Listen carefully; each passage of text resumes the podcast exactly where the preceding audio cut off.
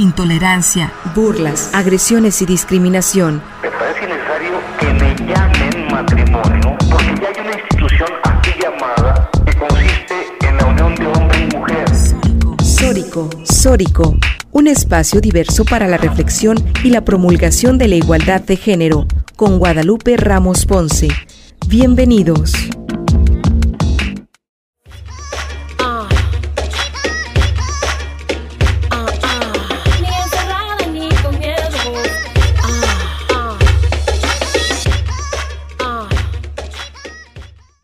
Hola, ¿qué tal? ¿Cómo están? Bienvenidas, bienvenidos a Sóricos sin género de dudas. Agradecemos a quienes nos sintonizan esta tarde a través de Radio Universidad de Guadalajara por la frecuencia del 104.3 de FM en la zona metropolitana, el 107.9 de FM en Ocotlán, en la región Ciénega, el 104.7 de FM en Lagos de Moreno, en la región Altos Norte, y el 105.5 de FM en Ameca, en la región Valles. En este micrófono te saluda con mucho gusto Lupita Ramos y te invitamos a que te quedes con nosotras en la siguiente hora para compartir y analizar los temas de género. Me da muchísimo gusto también saludar a mis compañeras conductoras y productora del programa, a Natalia Rojas y a Lucía Castillo. ¿Cómo están Natalia, Lucía? Hola, buenas tardes Lupita, Lucía. Un placer estar otro sábado compartiendo reflexiones y bueno, muy feliz de estar aquí. Buenas tardes, Lucía. Hola, Lupita.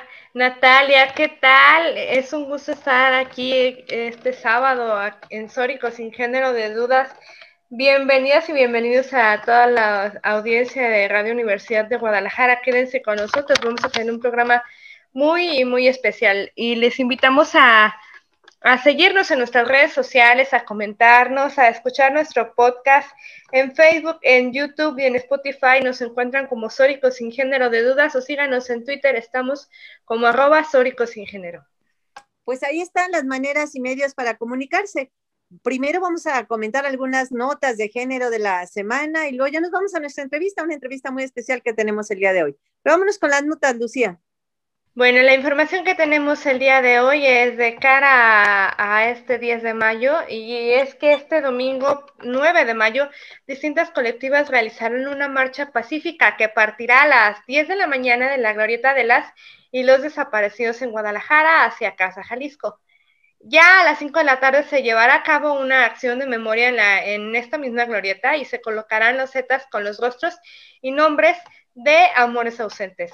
En punto de las seis del colectivo de familias por amor a ellas estará convocando a sumarse a la velada por nuestras hijas e hijos desaparecidos. Y la invitación eh, está a sumarse a escribir el nombre de sus seres queridos desaparecidos en el mural eh, denominado Hasta Encontrarles, que va a estar ubicado en la Avenida Federalismo entre las calles Morelos y Pedro Moreno en la ciudad de Guadalajara, Jalisco. Quienes deseen participar podrán llevar una veladora para encenderla, en la velada habrá música, poesía y comida. Bueno, pues ahí está la, invitación, es importante asistir, eh, hay que solidarizarnos con todas estas familias, eh, no importa si tú no tienes un, familiar desaparecido, pero hay miles, por, por, lo menos en Jalisco hay 12 mil familias que tienen una hija, un hijo, un familiar desaparecido y pues hay que, hay que unirnos a este reclamo de exigencia porque aparezcan, porque aparezcan con vida, porque estén bien y porque obtengan justicia en este, en este tema, ¿no? Así es, Lupita, definitivamente es una problemática en la que todas y todos debemos involucrarnos y bueno, esta acción que están organizando las ah, familias, pues es importante también acuerparla y estar ahí presente y tomarla pues como una exigencia de todas y de todos. Y bueno, y, justo para entrar en, en tema con nuestra entrevistada de hoy, pues el 10 de mayo en México y en otros países de Latinoamérica es el Día de las Madres. Hoy en Sórico, sin género de dudas, replanteamos esta fecha, puesto que según Cladem, la maternidad es forzada cuando no fue buscada ni deseada. En el caso de las niñas menores de, de 14 años, sucede generalmente cuando se le impone ser madre. Es indicador más claro de que no desea ser madre su deseo de interrumpir el embarazo. Estamos hablando de niñas, estamos hablando de niñas que fueron violadas, violentadas sexualmente y producto de esa violencia sexual quedaron embarazadas y tienen todo su derecho a interrumpir ese embarazo. La preocupación de las niñas en cuanto a su situación se debe en la mayoría de los casos a una obstaculización que hay de los procesos en las distintas áreas del desarrollo. de una persona, pero imagínense ustedes a una niña de 14 años, a la que, menor de 14 años, a la que se le impone la maternidad, eh, pues esto es una eh, tortura, así lo ha señalado Naciones Unidas, tortura además eh, que, se, que se perpetúa, ¿no? Por, por justamente la imposición de, de, este embarazo. Y para hablar de este tema se encuentra con nosotras Karen Dien.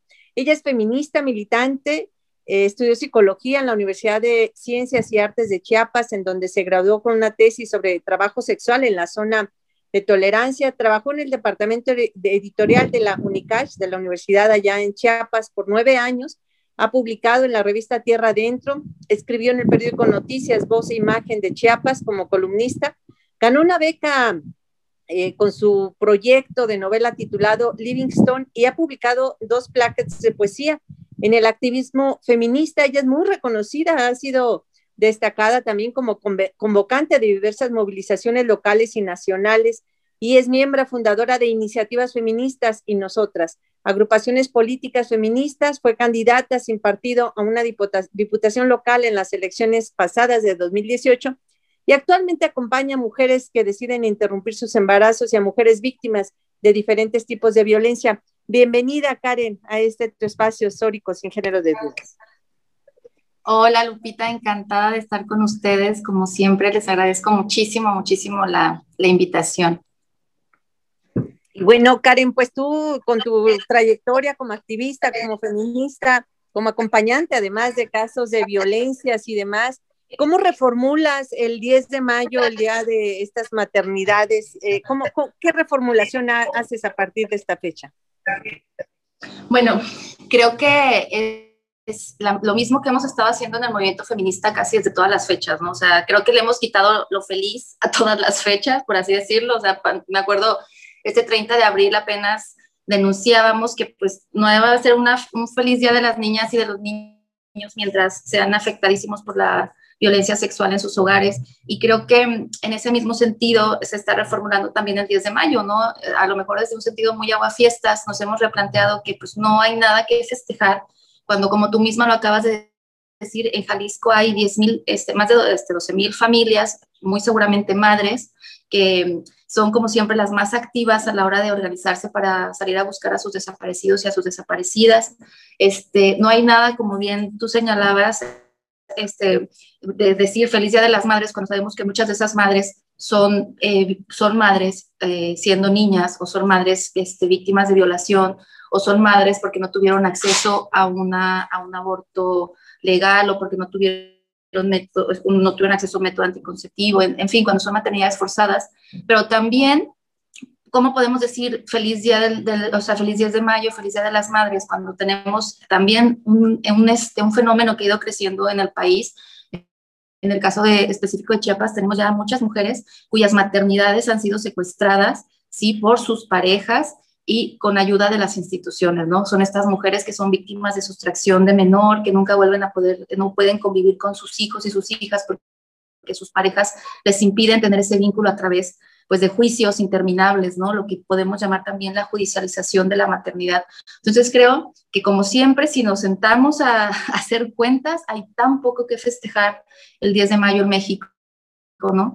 Y algo muy, muy este, contradictorio, pensar que es un país en donde el 10 de mayo es toda una celebración, en donde las madrecitas y la Virgen de Guadalupe, ¿no? Que es como la madre de todos y, que simbólicamente muchas personas la sienten así, en un lugar donde las, en un país donde las, supuestamente las madres tienen un lugar simbólico muy importante, pues también sean las más maltratadas, las más explotadas con estas con la mayoría de los problemas sociales, ¿no? La precarización de las vidas de las mujeres también tiene que ver con la maternidad. Entonces, este, creo que, que hay mucho, mucho que, este, que discutir acerca de las maternidades y nada, o casi nada que festejar, ¿no? Así es, pues esto que nos planteas es muy importante y es algo justamente que se ha estado reflexionando, pues eh, desde el movimiento feminista desde siempre, ¿no? Justamente como el patriarcado, pues se sustenta en la intervención de la maternidad. ¿No? Es decir, eh, como tú lo acabas de mencionar, desde el control, la explotación de la sexualidad y el cuerpo de las mujeres, ¿no? También, eh, pues, rompiendo, ¿no? La relación que tenemos con nuestra madre, ¿sí? De mil y un formas, ¿no? El hecho de que el trabajo que realizan las madres en las casas, ¿no? Sea desvalorado, eh, la división sexual del trabajo, ¿no? Que también habla de eso. Entonces, definitivamente hay, retos pendientes, ¿no? Em, ¿Cuáles serían los retos pendientes justamente en eso? La redistribución del trabajo, eso no pago que realizan las madres, ¿no? Ese cuidado de, desde la casa hasta emocional, ¿no? ¿Cuál es el tema en cuanto a la redistribución también del trabajo, de esa sobrecarga, ¿no? Eh, de la maternidad. ¿Cuáles son los retos para las mujeres que deciden eh, ser madres en la actualidad? Creo que eh, uno de los grandes retos, bueno, podemos poner la maternidad como, bueno, dividirla en dos como para poder hacer un mejor análisis. Una es la maternidad como institución, es decir, cómo el Estado eh, eh, la misma religión, ¿no? Como estas estructuras o superestructuras de alguna manera están tan interesadas en, que las, en dejar a las mujeres únicamente en el papel de madres, porque saben que en el papel de madres nos convertimos automáticamente en cuidadoras sin pago, ¿no? De la clase trabajadora, lo que tú planteabas, ¿no? Esta mancuerna criminal entre patriarcado y capitalismo. Y también está esta otra, esta perspectiva, ¿no? De la maternidad como vivencia, cómo la resignificamos, cómo no solamente nos dejamos llevar, porque también corremos el peligro, ¿no? De, constantemente de romantizar la maternidad por unos o dos o tres este, relatos de éxito que nos cuentan hasta el cansancio de cómo la maternidad es lo más hermoso que le puede pasar a, este, a las mujeres, es lo más significativo, que no quiere decir que no lo sea. Por supuesto que es una experiencia, cuando es una, eh, para, para bien o para mal, es una, es una experiencia que te cambia por completo, ¿no? Casi todo. O sea, reestructura tu vida no solamente a un nivel material, sino también a un nivel este, íntimo. ¿Por qué? Porque, bueno, desde ese momento en el que tú te planteas que has traído sin, sin, sin siquiera, o sea, pues obviamente no existe esa posibilidad, ¿no? De, de, decirle a tu hijo, oye, ¿quieres nacer? o no quieres nacer. Aquí está bien jodido, o sea, el hecho es tal vez hasta cierto punto vivir con cierta culpa la maternidad porque las convocamos, convocamos a nuestros hijos, a nuestras hijas, a un mundo cada vez más desigual, más injusto, más violento. Yo creo que eso también nos agrega la maternidad como una experiencia muy íntima, cierta carga de culpa, ¿no? Nosotras no les hemos dicho a nuestros hijos si querían nacer, simplemente los hemos convocado a la vida y creo que eso nos plantea un reto, ¿no? ¿Cómo hacemos para que la maternidad como experiencia íntima no eh, termine siendo un espacio, un espacio demasiado estrecho en el que muchas mujeres no se viven de manera este, plena, pues por todo lo que implica, ¿no? Que solo una persona sea la que va a dar todo el cuidado, todo el amor, toda la contención y todo lo material, porque bueno, también en nuestro país un, número muy grande de mujeres afrontan la maternidad sin ningún tipo de ayuda de pareja y tampoco sin ningún tipo de ayuda estatal, porque creo que ese también como institución,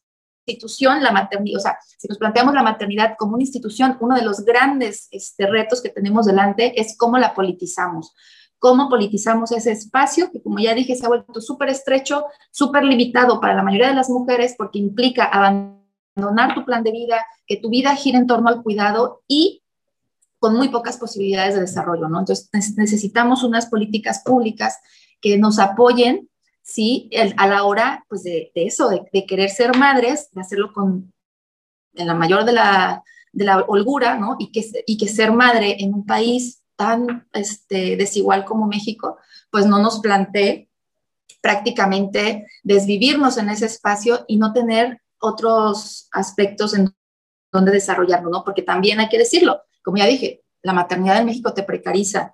Hay lugares en donde no te ser madre te vuelve inmediatamente no elegible para muchos trabajos ni para muchos puestos. Este, lo que significa final de cuentas un estancamiento, ¿no? Y también el hecho de la, maternidad, otra de las grandes este, desventajas que tiene que, que, tiene que ver con el mundo laboral, pues tiene que ver con el hecho de que como a veces le damos prioridad al cuidado en los primeros años, nosotros nos incorporamos más mucho más adelante al, de nuestras vidas al trabajo remunerado, lo que hace que nuestras pensiones sean súper raquíticas, ¿no? Entonces yo creo que una de las políticas públicas que se han intentado, experimentado o que se lleva en otros países ha sido la renta básica. Todas las personas, específicamente las mujeres, deberíamos tener, por el solo hecho de que estamos aportando con nuestro cuidado a, nuestras hijas y nuestros hijos dentro de nuestras familias, con el trabajo que no se nos remunera dentro de los hogares, estamos ayudando a la producción de riqueza de nuestro país y por lo tanto, también tenemos derecho, a través de una renta básica, a que se nos retribuya algo directamente, ¿no? No solamente este tipo de planes que de alguna manera están muy específicos hacia las clases eh, más desfavorecidas, ¿no? Este, eh, como era el, programa antiguamente llamado Prospera, que en este año pues ya no, en este sexenio dejó de existir, pero que básicamente era un plan que ayudaba a las mujeres dependiendo del número de hijos. Entonces yo pienso en una renta básica, debería ser universal. Y eso ah, universal, pues enfocado también principalmente, como ya dije, a las personas que más trabajan, porque bueno, no, no nos lo hemos inventado. Yo creo que el trabajo del hogar, el trabajo de cuidados, el trabajo de contención que hacemos desde los hogares, la mayoría de las mujeres, es uno de los trabajos más desgastantes que pueden existir, ¿no? Entonces yo creo que los retos tienen que ver con revalorizar, redefinir mucho lo que, lo que nosotras entendemos también como maternidad, ¿no? También entenderlo como un lugar no siempre satisfactorio, un lugar donde también, como ya dijimos, hay muchísimos, este, muchísimos retos y también el politizarlo, ¿no? Volverlo un tema de debate. Las madres necesitan una renta básica, todas, sin excepción. Entonces, pues yo digo que sí, como grandes rasgos, eso sería desde mi punto de vista. ¿Cómo iniciaste tu labor de acompañamiento a mujeres que deciden interrumpir su embarazo? ¿Y cómo es ese proceso, ya que existe una puerta cerrada para la despenalización del aborto en el país, ¿no? Ok, bueno, en realidad... Eh, eh, yo creo que yo, yo aborté cuando tenía 19 años, este, tuve mi primer aborto, por así decirlo. En ese momento me acompañó mi mamá y meses después eh, me tocó darle acompañamiento a una, estoy hablando hace 20 años, ¿no? Es, es como la primera vez que yo me encuentro con ese tema eh, del aborto, ¿no? Fue en, en un momento, era algo personal. Y bueno, me encuentro, con, me encuentro con una amiga que estaba pasando por la misma situación. Ella me dijo, oye, tú escuché que, yo sí, sí fui muy abierta al hablar de, del aborto, o sea, siempre pensé que pues nunca existió por alguna extraña razón, porque digo, soy hija de una mujer, pues que era en algún momento muy católica, pero mi mamá, en cuanto yo le dije, mamá, este, quiero hablar contigo, lo primero que ella me dijo fue, estás embarazada. Y yo, sí. Y me solté a llorar y mi mamá me dijo, no te preocupes, lo vamos a resolver. De, Meses después de lo que me pasa a mí, una amiga me dice, estoy embarazada, no sé qué hacer. Y yo le dije, mira, pues a mí, mi mamá, este, me llevó con un ginecólogo, su ginecólogo, y pues ahora sí fue clandestino, pero me cuidó mi mamá y, su ginecólogo, ¿no? Entonces, el ginecólogo, este, este ginecólogo, eh, no quiso ya atender a, mi amiga, ¿no? Porque dijo, no, una cosa es que yo se lo hice en confianza por tu mamá, pero no voy a atender a otras personas, pues no me dedico esto. Entonces mi amiga tuvo que buscar opciones y buscó las pastillas, ¿no? Misoprostol. Pero en ese momento, estoy hablando del 2001, no existía como ahora las redes sociales, o sea, no existían las redes sociales. Este, recuerdo que ella buscó en un periódico un número que decía, estás embarazada, nosotros te resolvemos, te ayudamos, ¿no? Y resultó que en, en, esta horrible organización BIFAC, en donde fue una charla y pues prácticamente ella quería que le ayudaran a abortar y estas personas lo que querían era que tuviera al bebé, ¿no? Entonces, creo que eh, esa fue como la primera vez, ¿no? Tampoco fue algo que, que, yo hiciera tan consciente, pero fue el momento en el que yo me encontré por primera vez. Ah, bueno, para hacer el cuento largo, el, este aborto de mi amiga se súper complicó de mil formas. De hecho, en algunas de las charlas que doy sobre el tema del aborto, siempre lo hablo de manera más amplia porque tiene todos los hitos ¿no? de, la criminalización del aborto en nuestro país, la experiencia terrible que vivió esta amiga. ¿no? Entonces, pero fue hasta el 2014 donde yo me encuentro con un curso que, daba eh, Fondo María para acompañantes y a mí ya me, me, interesaba mucho porque creí, yo creía, creo, perdón, y creía en ese momento que era una manera mm, de militancia muy necesaria, ¿no? Entonces, que era como atender uno de los problemas de verdad eh, más importantes de nuestro país, o sea, al final de cuentas, de las mujeres de nuestro país, ¿no? En ese aspecto, en el aspecto de una, un embarazo no deseado, tener un hijo no deseado, este, es yo creo una de las experiencias más frustrantes eh, más este, traumáticas que tú puedas tener, ¿no? Hay mujeres que lo logran elaborar muy bien, hay otras mujeres que no, pero bueno, pues ¿para qué, para qué este, arriesgarse, ¿no? Entonces, para mí la maternidad deseada es, vaya, es uno de los temas fundamentales desde mi punto de vista. Y cuando hablo de maternidad deseada, este, quiero también eh, dejar muy claro que no solamente me refiero a las mujeres que deciden interrumpir, porque bueno, para las, algunas mujeres interrumpir un embarazo está ahí, está ejerciendo su derecho a una maternidad deseada. Pero, por ejemplo, las mujeres de los pueblos originarios que son esterilizadas sin su autorización, para ellas la lucha de la maternidad deseada será que estas prácticas sí dejan de existir, ¿no? También me gustaría hacer como esta acotación. Entonces, eh, fue así, y este, llevé este curso en donde me dieron como los cuidados básicos, los protocolos, este, y algunas, este, como, ¿cómo decir? Pues algunas medidas de contención emocional, porque bueno, el acompañamiento que nosotras hacemos como este, acompañantes autónomas, pues es muy integral, o sea, no solamente, bueno, eh, no es como hablas a un número, te digo cómo tomarlas y me desentiendo, sino que damos un seguimiento, este, seguimos pendientes hasta que ya, pues, la chica, en este caso, pues ya este, está retomando su vida, ¿no? Entonces, yo creo que fue una cuestión así, muy, muy, este, muy espontánea hasta cierto punto, porque yo ni siquiera sabía en el 2014 que existía una red tan amplia, ¿sí? De acompañantes de, de, aborto, ¿no? Pero bueno, ya a estas alturas este, tengo oficialmente, por así decirlo, desde el 2014 dando acompañamiento, ya tengo que casi siete años. Este, y bueno, creo que es una de las, de las, este, vaya, nunca es algo que no, es algo muy cotidiano, vaya, yo doy, yo doy este, hasta tres, cuatro acompañamientos a la semana.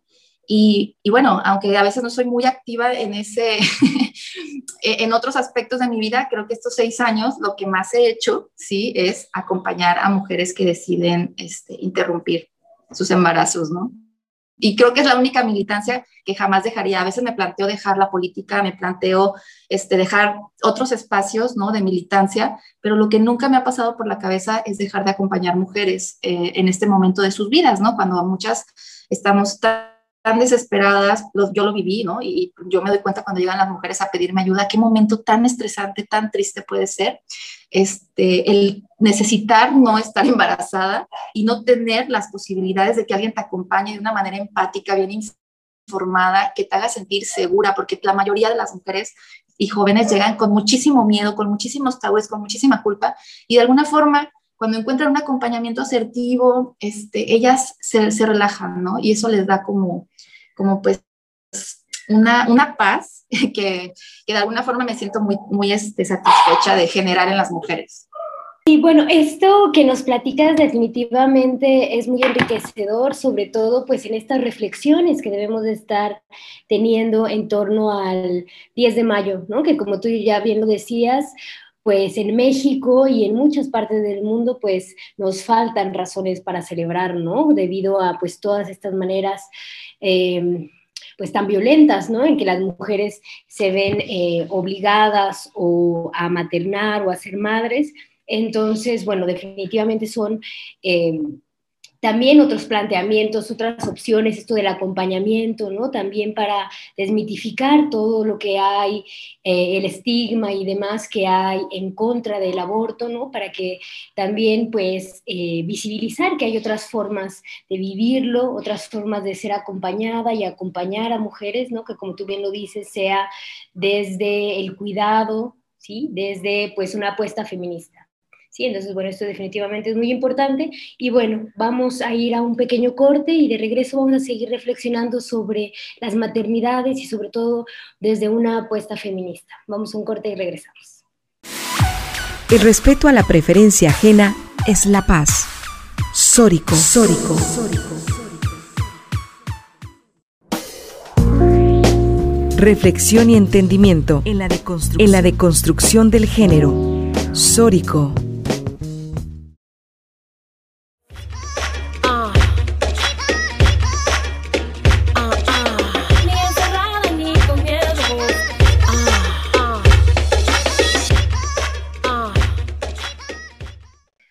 Pues ya estamos de regreso en Sórico, sin género de dudas, y estamos acá eh, conversando con Karen Dien. Ella es activista feminista, eh, muy reconocida, ella es de Chiapas y desde allá tenemos esta conversación con, con ella. Eh, además, muy interesante, pues todo esto que nos estás planteando, Karen, respecto de, de estas maternidades y, y mirarlas ahora de otra manera, ¿no? Con, no con esta mirada tradicional de ensalzar la maternidad, además esta maternidad muy mexicana, ¿no? De, de, la madre sufrida, la madre que todo lo tiene que soportar, ¿no? Y que sobre su cuesta tiene que estar cargando pues todos los pesares de la, de la familia, ¿no? Entonces, eh, pues hay que hacer reformulaciones de fechas como, como esta, en donde toda la carga de los cuidados justo está en, en las mujeres y en las mujeres madre precisamente. Fíjate que yo ahora que conversabas y que nos compartías esta historia de tu mamá, esta anécdota, yo recordaba una, una historia con mi mamá.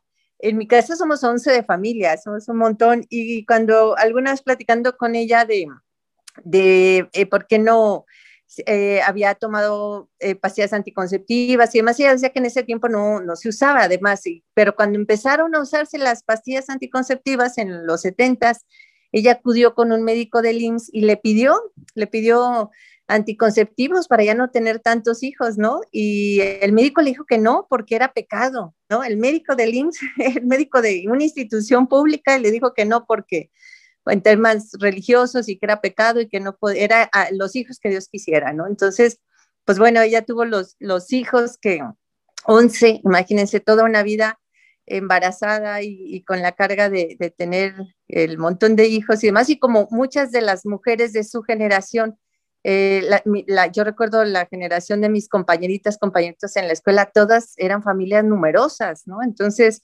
pues bueno, eran unas cargas tremendas para las madres de familia de esa época. Katen.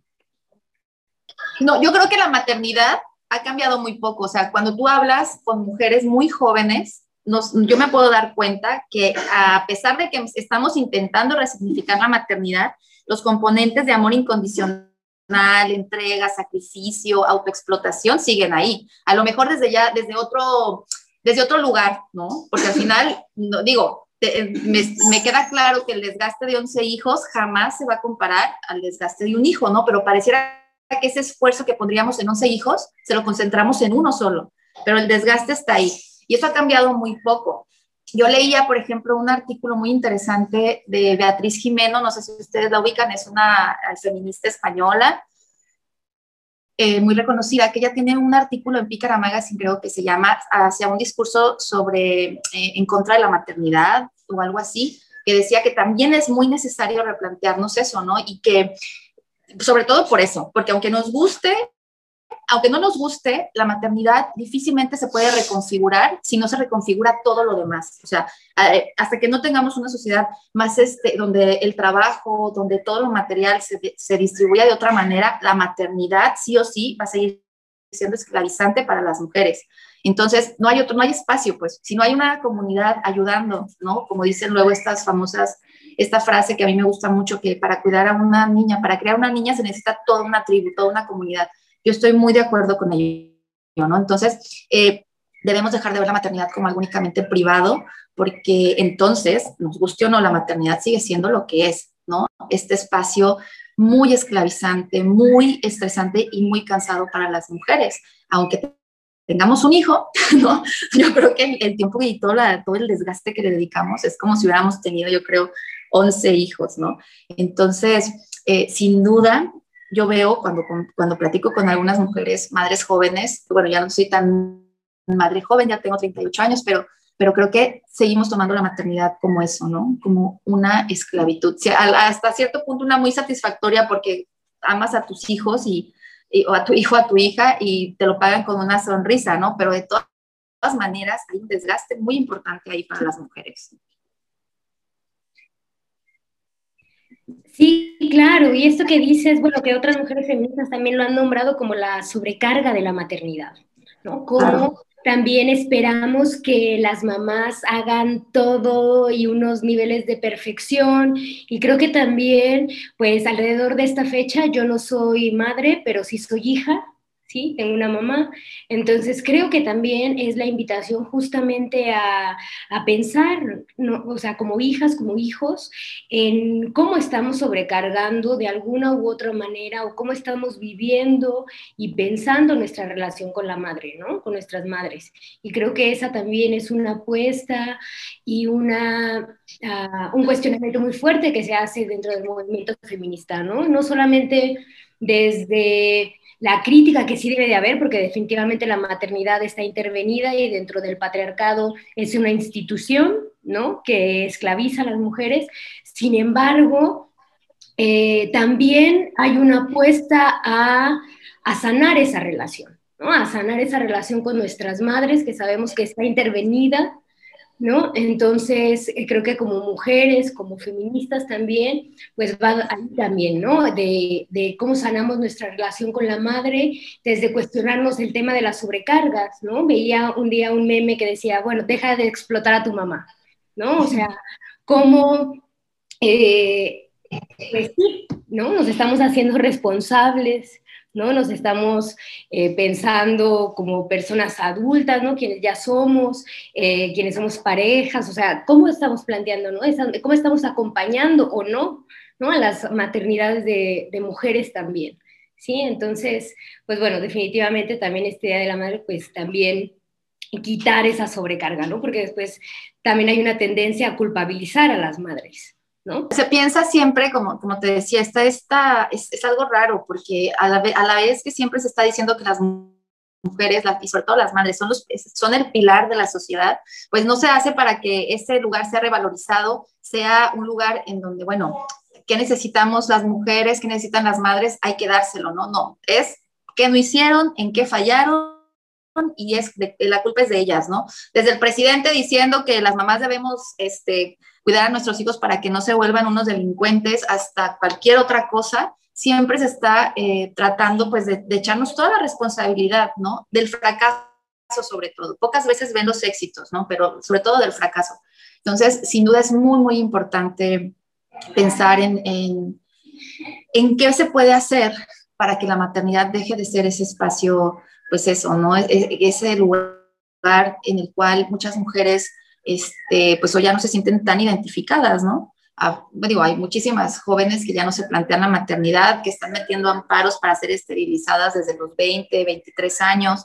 Este, yo he visto luego, he leído en internet varios testimonios, ¿no? Que ellas no se ven ya siendo madres en ningún momento de su vida. O sea, si a nuestra generación lo que nos hizo, lo que hicimos muchas fue postergar la maternidad, o sea, no ser madres tan jóvenes, bueno, hay una nueva generación que ya ni siquiera se están planteando, voy a ser madre a los 30, 40, no, simplemente ellas ya no ven la posibilidad de, de maternar, este, de tener hijos, ¿no? De parir. Y eso está bien. O sea, creo que aquí de lo que se trata es de no homogenizar ningún tipo de experiencia, ningún tipo de sentimiento, ¿no? Eh, yo creo que eso es algo súper importante. No dicotomizar, no decir, es, es que existen las mujeres que aman ser madres y las que odian ser madres. No, es que hay momentos en las que todas las mujeres amamos ser madres y hay momentos en las que todas las madres odiamos ser mamás. O sea, creo que también eso es muy, muy importante, ¿no? De diversificar estas, estas ideas, estos discursos alrededor de la madre y yo de la, de la maternidad. Y como tú bien planteas, em, creo que eso, o sea, yo, yo soy una mujer, perdí a mi mamá hace ya algunos años y lo que más extraño es de repente me surgen dudas de mi infancia, me surgen dudas de cómo fue su, pues obviamente a mí me hubiera encantado pues, ser mamá y que cuando yo estaba embarazada y, con mi mamá y preguntarle, oye mamá, este, pero ¿qué te pasó cuando estabas embarazada de mí? ¿Por qué no me diste pecho? ¿Por qué esto? ¿Por qué el otro? Yo no tuve esa posibilidad, como yo fui una madre huérfana, tuve que acercarme a los libros, ¿no? Al final lo que me dijo más o menos eh, me ayudó un poco, me encaminó, me dio luz acerca de la maternidad, fue leer pues a Casilda, a Rodríguez, que es una mujer que a mí me gusta mucho en algunos aspectos cómo trata el tema de la maternidad, y a Laura Gutman, que también ah, tiene un libro que se llama La Revolución de las Madres, que para mí fue muy interesante. Ahora, a la distancia y ya con una perspectiva feminista, sí hay, hay algunas críticas que yo le haría a muchos de sus planteamientos, pero en un primer momento de mi maternidad, yo no sé qué hubiera podido hacer sin esos libros, ¿no? Que me abrieron. Y bueno, y sin el acompañamiento, sí, también amoroso de una amiga, Valeria Valencia, que todo el tiempo intentó este, convencerme de que yo tuviera un parto natural, bueno, natural, un parto en agua, ¿no? Un parto humanizado, pero yo le tenía tanto miedo a que se complicara algo que dije, no, yo un parto hospitalario, ¿no? Pero bueno, creo que hay tantos debates, ¿no? Y el hecho de que ahorita estemos, tengamos acceso a ellos, porque oye, antes no había tantas opciones, ahora tenemos tantas opciones, algunas mujeres, no todas, porque bueno, también me estoy situando solamente en mi experiencia como una mujer en la ciudad y que tengo algunos privilegios, ¿no? Pero también me pongo a pensar en amigas, eh, en mi amiga Sofi, que hace apenas un mes perdió a su hermana de 18 años víctima de muerte materno-infantil. Primero se murió su, su sobrinito, ¿no? En el parto y una semana después murió su hermana. Esto ocurre también. Entonces creo que también, digo, aprovechando el espacio, reflexionar acerca de ello, ¿no? La maternidad también es el hecho de tener una maternidad cuidada, cuidados en, el embarazo, pues también es un tema muy pendiente en nuestro país, por desgracia, ¿no? Sí, es muy interesante, Karen, y muy interesante también todas estas recomendaciones que nos haces de, de lecturas. Las vamos a subir también a nuestra página para que quienes estén interesadas en, en, acercarse más a estos temas, pues ahí tengan la posibilidad de hacerlo. Te agradecemos mucho tu presencia y tu colaboración esta semana y no sé si tengas algunas palabras más de despedida.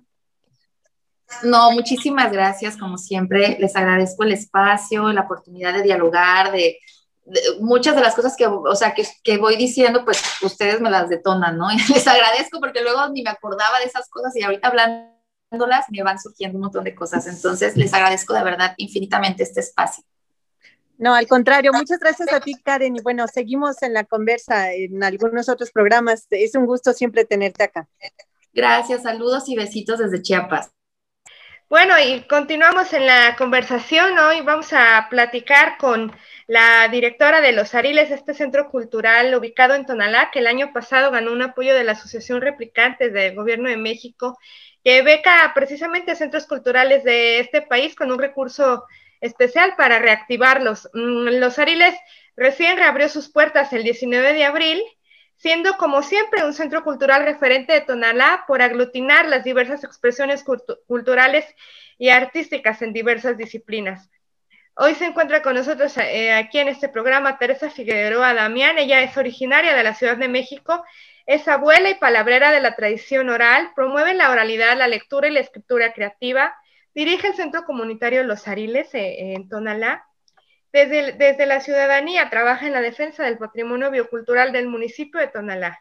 En 2009 recibió el Premio Nacional de Cuento Campirano que otorga la Universidad Autónoma de Chapingo por el cuento Matea. En 2010, 2015 y 2019 ha recibido el reconocimiento del Gobierno Municipal de Tonalá, Jalisco, por su trabajo en gestión cultural y cuidado del medio ambiente con los premios Sigualpili y Cuali Tonali. Bienvenida, Teresa. Hola, qué gusto estar aquí con ustedes. Todo muy, muy interesante y muy grato estar en este Sórico. Sí, Tere, pues ya habíamos tenido la oportunidad de que estuvieras con nosotras en el programa y ahora sí que de Chiapas a Tonalá, ¿no? Estábamos en la conversa con Karen de Chiapas y ahora contigo en Tonalá. Tonalá que está aquí cerquitita, eh, es parte de la zona metropolitana de Guadalajara. Y, bueno, Tere, además con este centro cultural tan importante, platícanos un poco acerca de la reapertura de, del centro y de todo lo que significa para invitar a la gente a que asista y que acuda al centro cultural. Sí, mira, pues por los motivos ya conocidos, todo el año pasado nuestras actividades se vieron eh, cerradas. Tuvimos actividades enero y febrero con eh, narración oral, justamente y en marzo cerramos y no habíamos podido volver a abrir hasta octubre, que fue cuando recibimos la beca replicantes para ampliar el espacio y que con las medidas de distancia se pudiera volver a abrir. Lamentablemente em, volvió a haber la, esta segunda ola, no sé cómo llamarle, nuevamente eh, pusieron botón rojo y se, se, volvió a cerrar, pero este, a partir del 19 de abril, ahora sí ya estamos vacunados, muchos de nuestros talleristas también recibieron la vacuna y creemos que ya podemos eh, ahora sí nuevamente eh, abrir nuestras puertas a la comunidad de Tonalá y estamos pues en el proceso, ya el 19 de abril hubo pues un homenaje a nuestros, a nuestros maestros que por algún motivo sufrieron o tuvimos la pérdida de ellos y era pues con lo que quisimos empezar. Eh, lamentablemente el maestro de música, Víctor Ávila, y el maestro de escritura creativa, Víctor Pasarín, Víctor Manuel Pasarín, pues ya ahora sí que nos faltaron y nos van a seguir faltando su, presencia y la importancia que han tenido para el Centro Cultural y decidimos iniciar eh, nuestros trabajos pues homenajeando su, trabajo de ellos. Y a partir de ahí hay varias actividades que, que tenemos. Nuevamente, hay talleres, ya tenemos el taller de yoga, para cualquier este, información, pues nos pueden este, buscar ahí en el Facebook, porque no me sé de memoria todos los, horarios, pero sí ya hay nuevamente guitarra, eh, teclados, y este, está por abrirse el taller de escritura creativa, que esperamos que ahora nos acompañe el maestro Moisés Aguayo. Asimismo, pues este, está el, taller de yoga que ya está funcionando. Y el 13 de, mayo, el próximo 13, es jueves, mm, se va a presentar el libro de Alberto Romandía Peñaflor, que se llama Sombra Ave. Ah, este, también tendremos una exposición de un joven pintor de aquí de Tonalá, Diego Guerrero, eh, creemos que él, el siguiente fin de semana, el, 15 de mayo, se inaugura la exposición. Y eh, se presentará también el libro de Feliciana Adame, una escritora que ganó los Juegos Florales de Lagos de Moreno, y ella y su esposo eh, se va a presentar un libro, un libro de ella, que este, que nos van, nos van a acompañar el 20, 20 de, mayo. Es decir, ya hay distintas actividades. Empezamos con la parte más fuerte, que es este, las actividades uh, de escritura, las actividades literarias. Somos sede del Semillero Creativo Tonalá. El Semillero Creativo es uh, un programa de eh, Secretaría de Cultura, y es para niños y jóvenes que les gusta escribir. Eh, este, la tallerista ha estado dando clases en, línea, pero eh, nuevamente a partir del 15 de mayo esperamos que el taller de, jóvenes se reabra. Ese es, no es del centro cultural, es la, es el semillero creativo Tonala, que este, dirige Marisol, la maestra Marisol, y que también aquí, aquí tiene su sede. Entonces, este, búsquenos en el Facebook, tenemos muchas cosas que aportar, la sala de lectura está abierta, pueden venir a ver libros, pueden venir a escuchar cuentos los domingos a las 12 eh, y les prestamos los libros. El requisito es que nos dejen un libro a cambio, porque este, así no, no se va quedando desierta la sala de lectura. Se llevan un libro y dejan uno. Cuando regresan el que se llevaron, pues les regresamos el que dejaron o les regresamos otro. Entonces, con esto, pues empezamos el año 2021 con muchas ganas de volver a tener comunicación con todos nuestros participantes, todos nuestros amigos de los Ariles. A mí me gustaría que nos platicaras un poco del comienzo de este centro cultural y los retos que has tenido en lo que lleva el, lugar eh, para hacerlo autosustentable, ¿no? Para que además de que sea por amor al arte, pues también eh, necesita sustento económico, ¿no? Para seguir operando. Cuéntanos, ¿cuál ha sido el reto en este? Los Ariles ya tiene, ya tenemos mucho tiempo. Empezamos en 2009 y este, pues los primeros ah, niños que venían a la sala de lectura, pues algunos ya, este, ya son, ya tienen niños.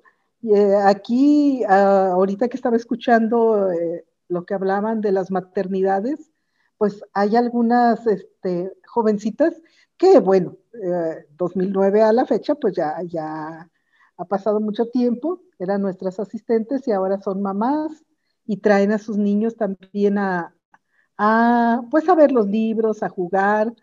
Y este el centro cultural más bien ha sido están abiertas las puertas siempre, entonces de alguna manera la comunidad lo ha asumido como, como suyo cuando se requiere un espacio para las pastorelas, para ensayos de, de actividades comunitarias, a veces hasta para los ensayos del vals, de los de los 15 de las muchachas, pues aquí hay espacio. Entonces, este, pues eh, yo creo que lo, lo que le ha dado fortaleza a nuestro lugar es precisamente toda la comunidad que hay alrededor, toda la gente que hay alrededor y que ha tomado este lugar pues como suyo, los creadores, los uh, maestros, las, las personas que vienen a, pues a veces nomás a dar la vuelta, ahora sí, este, lo, lo han hecho suyo y es, está abierto para la gente y eso le ha, ha, permitido que permanezcamos porque, porque el reto siempre, siempre ha, ha habido muchos, particularmente el ser sustentables. Y tengo que decir que, bueno, lamentablemente, no es sustentable a través de las actividades culturales. El centro Los Ariles, centro cultural o centro comunitario, como me gusta llamarle a, llamarle a este lugar, eh, tiene un área que es vivero, que vendemos plantas, que producimos plantas. Mi esposo tiene una pasión por, por este, cultivar las plantas y ese, ese es básicamente el sustento del centro cultural, la, venta y producción de planta. Tenemos un área de alimentos, entonces también por mucho tiempo los alimentos eh, pues es lo que nos da ahora sí que ingreso económico. Se hacen actividades y hay venta de, cafecito, ahorita este, se están haciendo pizzas, eh, a veces se hacen eh, tamalitos y bueno, eso le da, le da sustento, permite que sea sostenible la actividad. Los talleres sí tienen un costo porque es un centro este, independiente, pero procuramos que sea eh, de manera que esté, sea accesible para la gente de Tonalá y que también a nuestros maestros pues les permita eh, ahora sí que, ese tiempo les pague el tiempo que le, le dedican. Si no, de ninguna manera los maestros se sostienen de, trabajar aquí, no. Ellos tienen sus propios trabajos, pero los talleres que dan eh, están pagados con eh, lo que paga la comunidad. Por otra parte, pues sí hemos este, gestionado distintos este, apoyos gubernamentales Empezamos con becas del, del PACMIT, Programa de Apoyos a Culturas Comunitarias. Hemos tenido este, el apoyo del PECDA y eh, ahora tenemos este, el, eh, eh, tuvimos replicantes que fue para poder volver a abrir. De otro modo, pues no, no sería posible nuestra presencia nuevamente porque el espacio era más, más chico y se, se agrandó un poquito, se puso un toldo de manera que que hay un espacio más grande.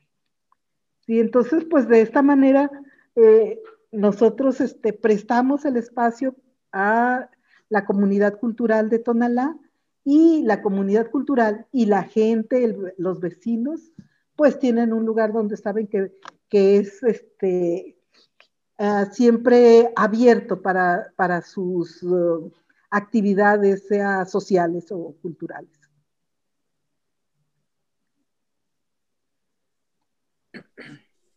Bien, pues yo creo que ya estamos llegando a la parte final del programa. Eh, antes de, concluir, pues eh, una invitación para que nos digas, Tere, dónde están ubicados,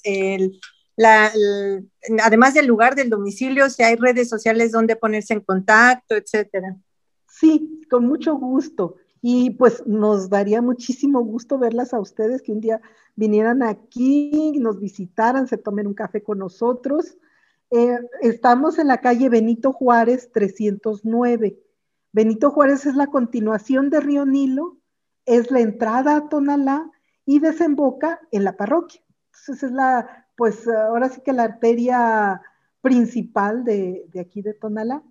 Eh, tenemos el vivero, es un área verde, entonces quien este, viene de Guadalajara por Río Nilo, de inmediato va a ver que es un área verde, eh, donde ahorita ya hay mucho comercio.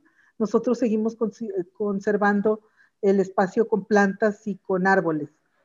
Y este, si vienen por este nuevo periférico, se desvían hacia Tonaltecas y estamos a dos cuadras de, de Tonaltecas. Benito Juárez, 309. En redes sociales estamos como Los Ariles o como Teresa Figueroa, ahí nos encuentran. Y el teléfono es el 33 34 45, 48, 36. Como les digo, siempre está el portón abierto y, este, y está nuestra, nuestro corazón abierto para recibir los proyectos tanto de artistas jóvenes como de artistas consolidados que, vienen a presentarse aquí. Pues excelente, excelente, Tere. Y pues te agarramos la palabra porque seguramente iremos allá a grabar el programa. Haremos una grabación ahí en vivo en, Los Ariles, ¿te parece? Nos encantaría tenerlas aquí. Creo que, Natalia ha venido, ¿verdad? O Lucía, Lucía vino, no sé, no sé. Sí, yo he ido, he tenido la oportunidad de estar ahí en presentaciones de Leti Servín, que puedo ah, decir es una gran amiga mía. ah, ah pues Esperamos que este año vuelva a estar con nosotros. 2020 no fue posible, pero este año tenemos que volver a Seguro que sí. Invitamos pues a toda nuestra audiencia a que acuda a los Ariles y pues es momento de despedirnos, Natalia Lucía. Nosotros tenemos una cita la próxima semana. Así es, muchas gracias. Un placer estar otro sábado. Nos escuchamos la próxima semana. Intolerancia, burlas, agresiones y discriminación. Me parece necesario que me llamen matrimonio porque ya hay una institución llamada que consiste en la unión de hombre y mujer. Sórico, Sórico, un espacio diverso para la reflexión y la promulgación de la igualdad de género, con Guadalupe Ramos Ponce. Gracias por acompañarnos.